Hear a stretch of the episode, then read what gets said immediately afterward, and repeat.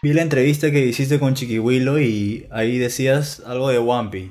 Sí, se viene una, una colaboración con Wampi. En el EP, ya lo puedo decir. Igual esto sale a un par de semanas. el bonus track es la canción con Wampi, es un reparto. ¿Reparto? ¿Y cómo así lo, lo conectas? No, de hecho tocamos juntos en un concierto, ahí nos conocimos, conversamos y quedamos en hacer un temita. Y nos juntamos ahí mismo antes de que se vaya, ya tiene su videíto y todo. Ah, con video. Sí, es un video, un visualizer en realidad, pero está bien duro. ¿Y lo llevarías a él en otro tema para el reggaetón o...? Uy, sí, el brother es un talentazo. No tienes idea. Nosotros nos hemos quedado sorprendidos con el talento que tiene. Y, y, y es cubano, o sea, los cubanos en sí tienen muy buenas bases musicales. En general, no hay muchos talentos allá. ¿Por qué crees que a los peruanos les gusta tanto el reparto? Porque, o sea, cuando... Ese de la nada, o sea, después de pandemia ha empezado eso. Sí, no sé. No sé, yo, yo no soy muy fan de, por ejemplo, de la salsa no soy muy fan, pero el reparto sí me gusta. El reparto me, me vacila muchísimo. A ver, que la gente diga ahí en los comentarios porque pues, la verdad no me lo explico, es algo que Sí, pasó raro, de la no nada. sé. A mí, por, como te digo, la salsa no, no me gusta, la puedo bailar por ahí en una fiesta, pero el reparto me encanta. Genial. El ¿Cómo pasito de la tú? piernita. Ese es el de JP, ¿verdad, gente? Sí. Tenemos un podcast con JP, el chamaco lo antiguo, lo voy a dejar en la descripción del video. Un podcast. Este, ¿cómo inicias tú en la música?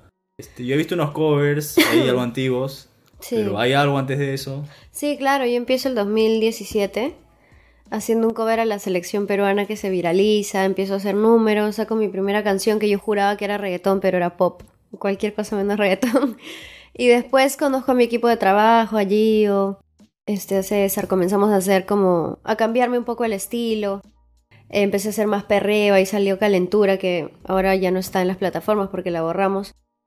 Y el 2021 comienzo a tener inversión, ahí saqué Sin Floro con Mario, me empezó a ir mejor y tuve la firma de Miami, con la que trabajé todo el 2022. Es un resumen así muy... Wow. ¿Eres de Lima? No, yo soy de Huaraz, Ah, eres de Huaraz. pue- ¿Y mi pueblito, mi tierrita. ¿Lo extrañas? No. no, ¿para qué te voy a mentir? Me gusta muchísimo Huaraz, pero bueno, la, la misma gente que vi ahí, mis amigas, amigos, en Huaraz no hay mucho que hacer. Es un pueblo. Pero, o sea, me hablas de no hay mucho que hacer de música. No, de nada, o sea, Ah, no nada hay cines, no hay Ah, centros comerciales. Es un pueblito, es una tierrita. Es bonito para ir y despejarte, ir a los nevados, ir a las lagunas, salir de esta zona de, de trabajo y, de- y acelerada y te vas a algo más tranquilo.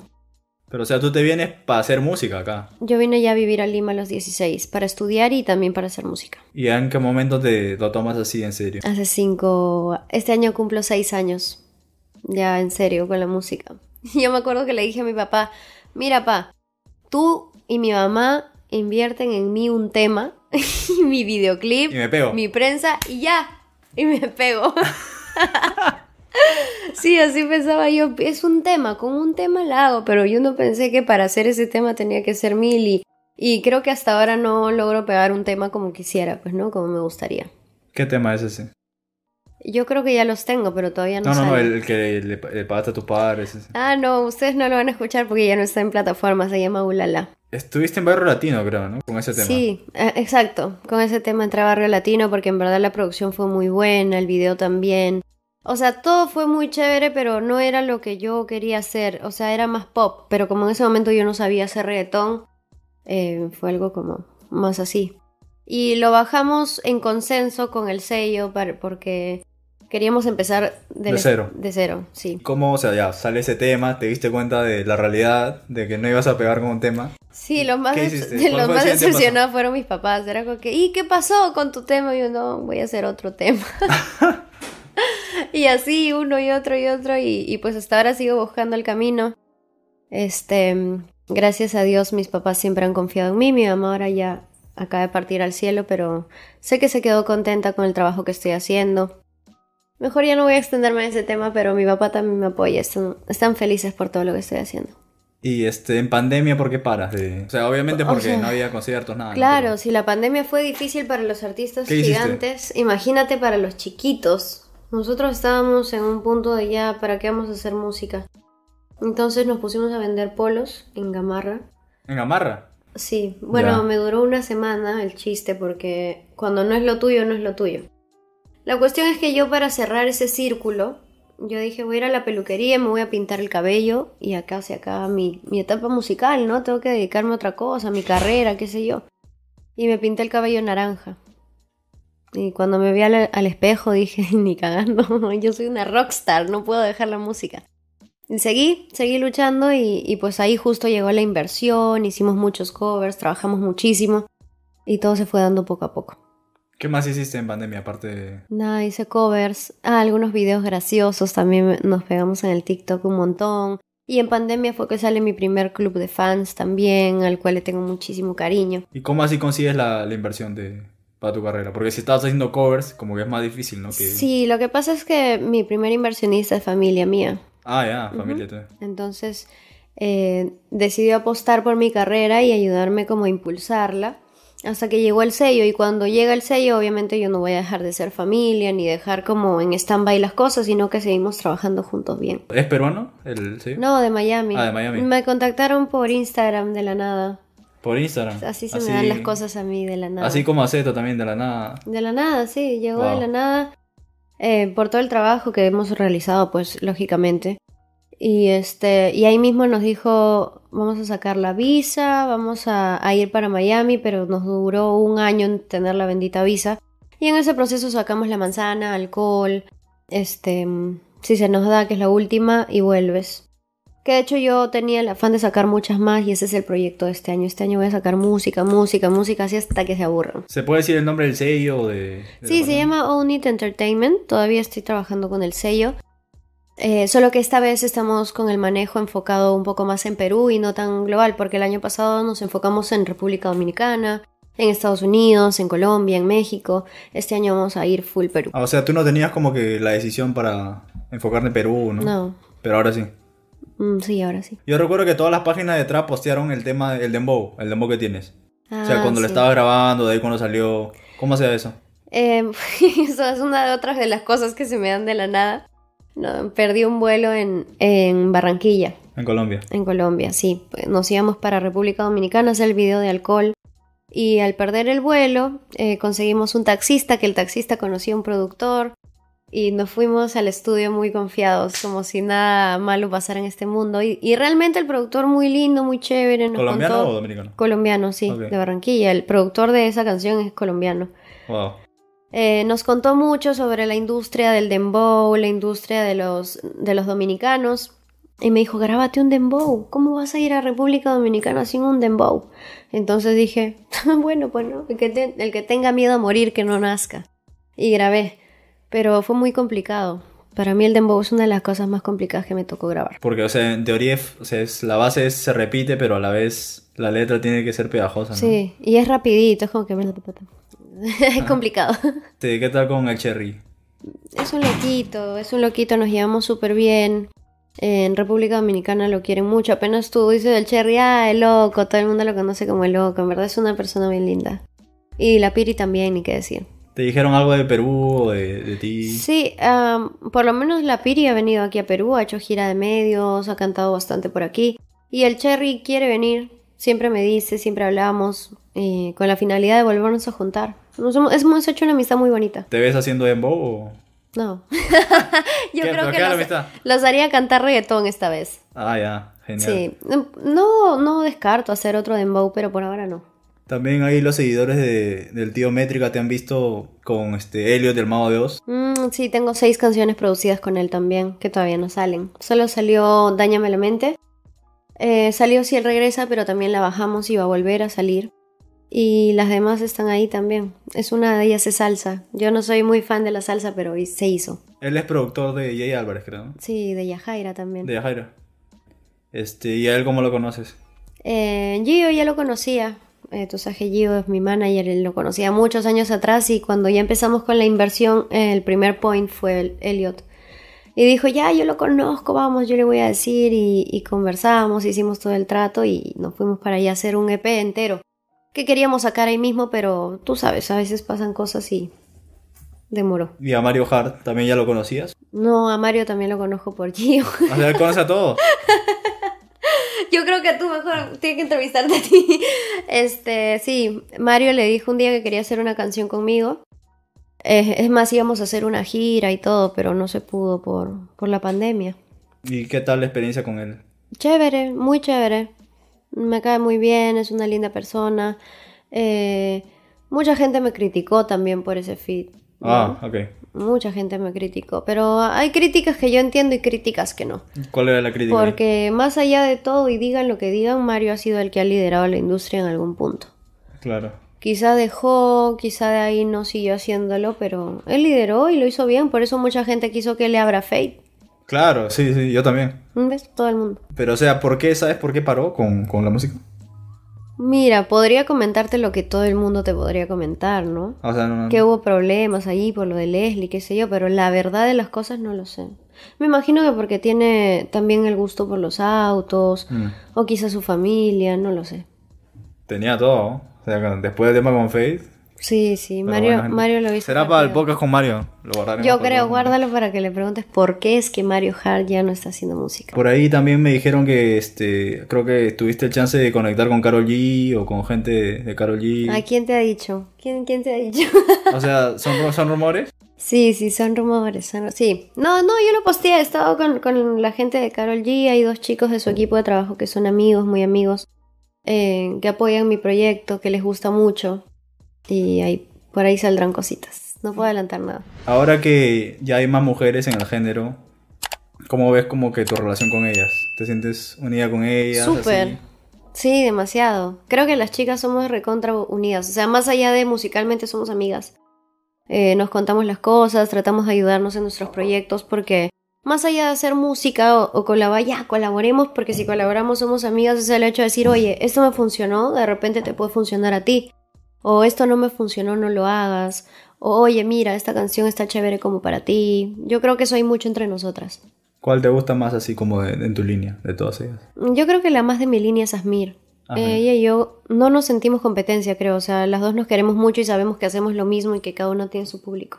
¿Viene fit?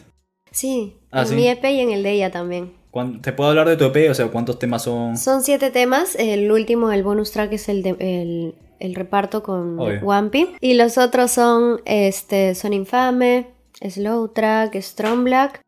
eh, va a estar Vinces, Asmir, eh, Batul también va a entrar. Y por ahí Pierre from Callao.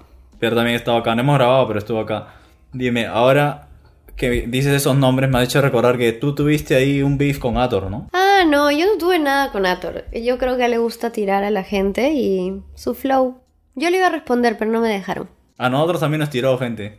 En- eh, pero no, obviamente no. No, yo me vacilé muchísimo con esa tiradera. Yo la disfruté muchísimo, ¿no? Yo la disfruté, me encantó. Es Brother, que qué buena tiradera. Nosotros hicimos un podcast con una tercera persona que tampoco hace música, con el que ya había tirado.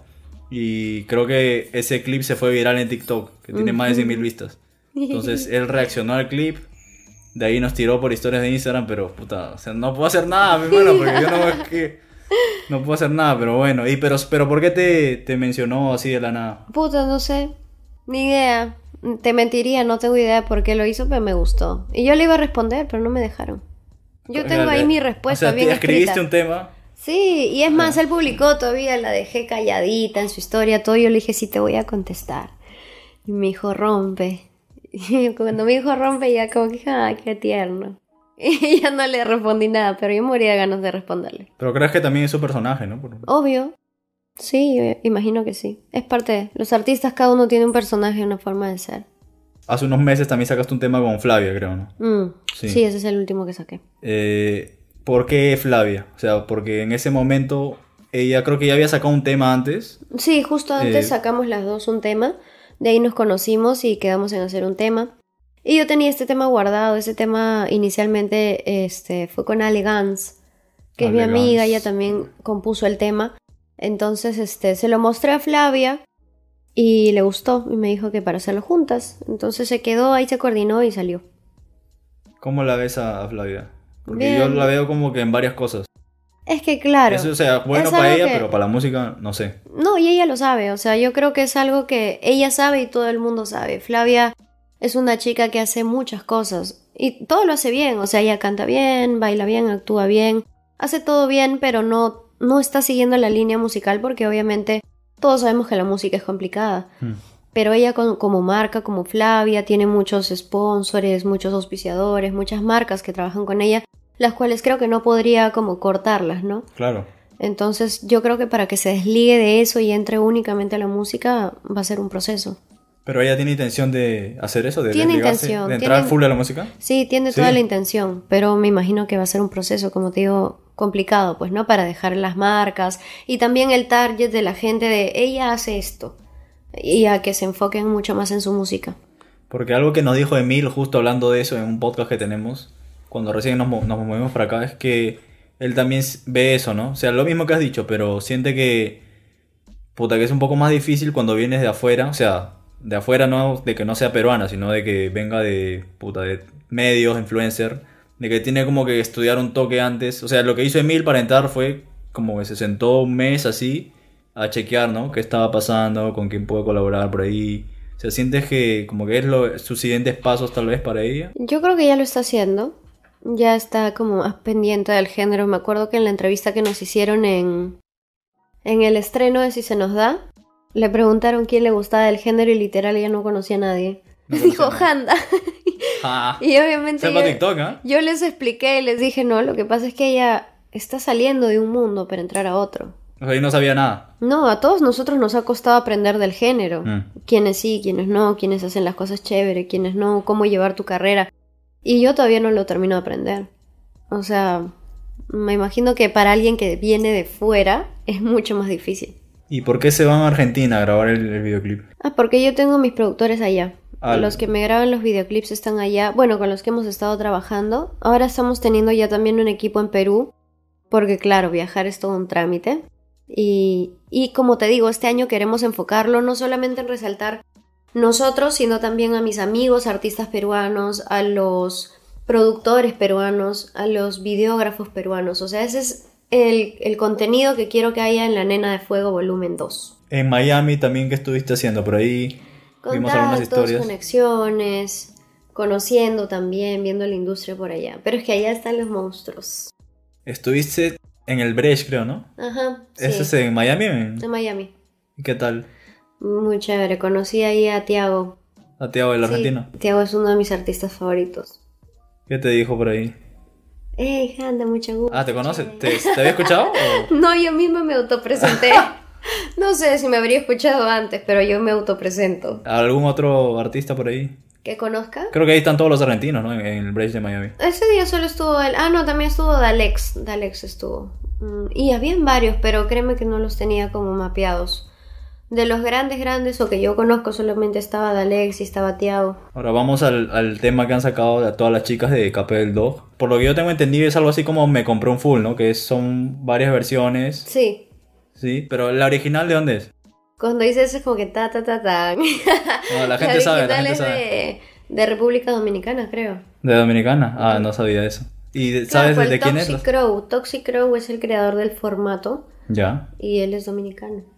El artista se llama Toxic No me quiero confundir, pero creo que sí. Ok, gente, confirmen en los comentarios, porque la verdad no, no estoy enterado. El tema está en el canal de Nera Checa. Supongo que la idea de traerlo para acá es de ella. Sí.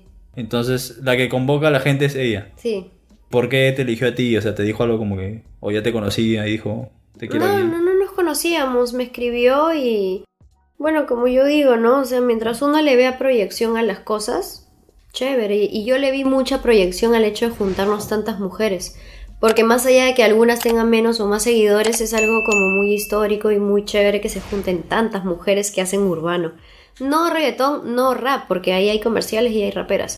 Sino que hagan urbano y que se junten entre todas a frontear, a pasarla chévere. Juntarnos para hacer el video fue un show, por ser muchas.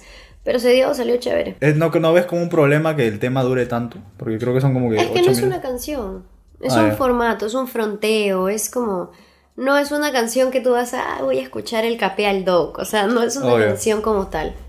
Es más como una tiradera de cada una hacia la persona que le da la gana. Y mira cómo es la vida que justo para cuando salga esta entrevista, que va a ser acá un par de semanas, va a salir un blog de el nuevo tema de Seto. O sea, estuvimos en detrás de cámara del nuevo tema de Seto con Emil y con Lely Show. Temón, temón, para que hemos estado ahí grabando el detrás de cámaras. Ahí ya sabes lo que dice la gente, ya vimos la entrevista con Chiquihuilo. las barras, o sea, porque tú escribes tus temas, o al menos este, eh, ¿qué estabas pensando cuando lo hiciste? O sea, ¿qué, qué pasa por tu cabeza? Porque sabes que tú tampoco eres un artista que se caracteriza por tirar, ¿no? No, nunca, nunca, para nada. Eh, lo que pasa es que creo que ese tema era ya muy fronteador y yo dije, pucha, ¿qué quiero decir, no? O sea, ¿qué quiero decir sobre el género que no se haya dicho? Y en verdad es algo que muchos piensan, pero que pocos han dicho. Eh, incluso personas que colaboran, mejor no voy a hablar de más. Este, pero mucha gente piensa lo mismo que yo, solamente que no lo han dicho, ¿me entiendes? Pues la gente se sorprende porque yo lo dije. Pero esas palabras que yo he dicho las ha dicho todo el género prácticamente, solamente que no en un tema. Y no tengo nada personal en contra de ella. Me parece una gran mujer, me parece que ha hecho su carrera súper bien. Como mujer, muy chévere, pero creo que artísticamente o musicalmente ya pudo haber hecho mucho más por el género. ¿Sientes que su tiempo ya pasó?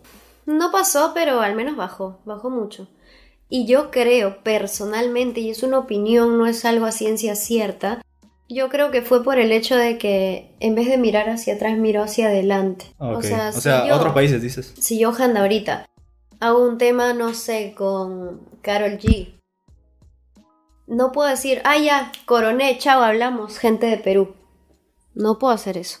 Si es que yo, Handa, hago un tema con Carol G y Corono, lo primero que voy a hacer es, oye, chicos de aquí afuera, mira, también tengo estos amigos que también cantan chévere, que también le meten, somos muchos, no soy solo yo. Somos toda una industria, somos un movimiento. Entonces, ¿qué pasa? Que Perú sube. Ella seguiría siendo la líder, pero tendría más brazos, ¿no? Entonces, crecería como que un poder, brazo por acá, brazo por acá, estos brazos tendrían otras patitas y las cosas hubiesen podido ser. Mm. Entonces, es eso, no es un tema personal de mujer, es un tema, oye, pudiste hacer un poco más y no lo hiciste. O sea, sientas que nadie se lo dijo, eh, o sea, en, un tema, algo así. Sí, todos lo pensaban, pero nadie lo dijo. Pero cuando dices todos, ¿hablas de mujeres o hombres también? También, hombres ah, también. Y no voy a decir que hombres, pero hombres también. O sea, obviamente yo tenía entendido de que ella estaba con la firma, ¿no? De Sony un tiempo. Y yo no sé cómo es este tema de firmas, ¿no? Pero ¿Tenía libertad para elegir con quién colaborar? Siempre te dan libertad. Sí, te dan libertad para... O sea, te dan al menos voz y voto. Si tú presentas un buen proyecto, no hay forma que te digan que no. O sea, si tú estás con Sony y le dices, mira, ¿sabes qué? Sony, yo acabo de pegar un tema, estoy haciendo las cosas así, tengo tal persona de Perú que le mete chévere. ¿Qué tal si vemos más a futuro, vemos más en grande? ¿Por qué no soy líder de un país y no soy solo yo? Pero no sería un problema para ellos como que decir, o sea, este artista X le mete puedes colaborar con ella, pero, o sea, ellos ven como el problema de que no tiene los números o... Pero si los números ya los tiene ella, es cuestión de apoyar. O sea, dices que como va a salir por su canal, igual no importa mucho. O sea, si los números ya los tiene, yo ponte, voy a hablar de mí. Si es que yo hago un tema con Jay Kiles y tengo ya mis números, si yo jalo a alguien, pues yo le doy los números, yo lo apoyo. Claro, claro. ¿No? Y quizás digan sí, pero es que no te suma, no te conviene. Sí, porque estoy haciendo un movimiento. O sea, al final voy a seguir liderando ese movimiento. Pero lo estoy haciendo, lo estoy, estoy haciendo que más gente genere trabajo. Y no solamente gente artistas, también los productores, también los videógrafos. O sea, cuando crece un movimiento crecen todos, no solamente los cantantes. Crecen los compositores, las marcas asociadas, todos generan trabajo. Y esto lleva a la pregunta de quién está liderando ahora. O sea, ya no que. Hay, O sea, si me lo preguntas, para mí ahorita no hay. Hay varios que están ahí, ¿no? Que, que ahorita han salido y que les está yendo súper bien. Están como en, en camino a su, a su época. Y me parece muy chévere porque están haciendo movimiento. Ahora ya depende de ellos eso, ¿no? ¿Quién El jalar a los demás. Ahorita está Drago, mm. está este. Louis Five.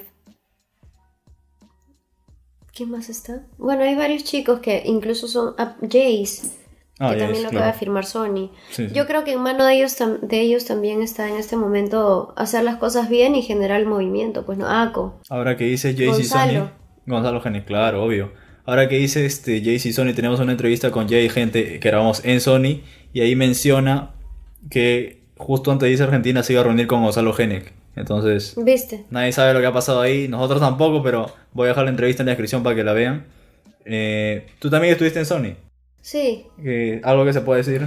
Este, sí, también eh, en Sony estamos chequeando ahí cositas con mi carrera. Eh, todavía no puedo confirmar nada, pero ahí estamos viendo.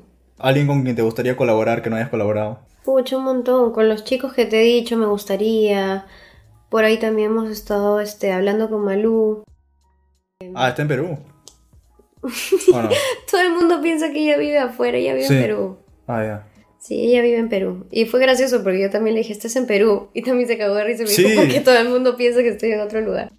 Este, sí, con, toda la gente del género, en verdad.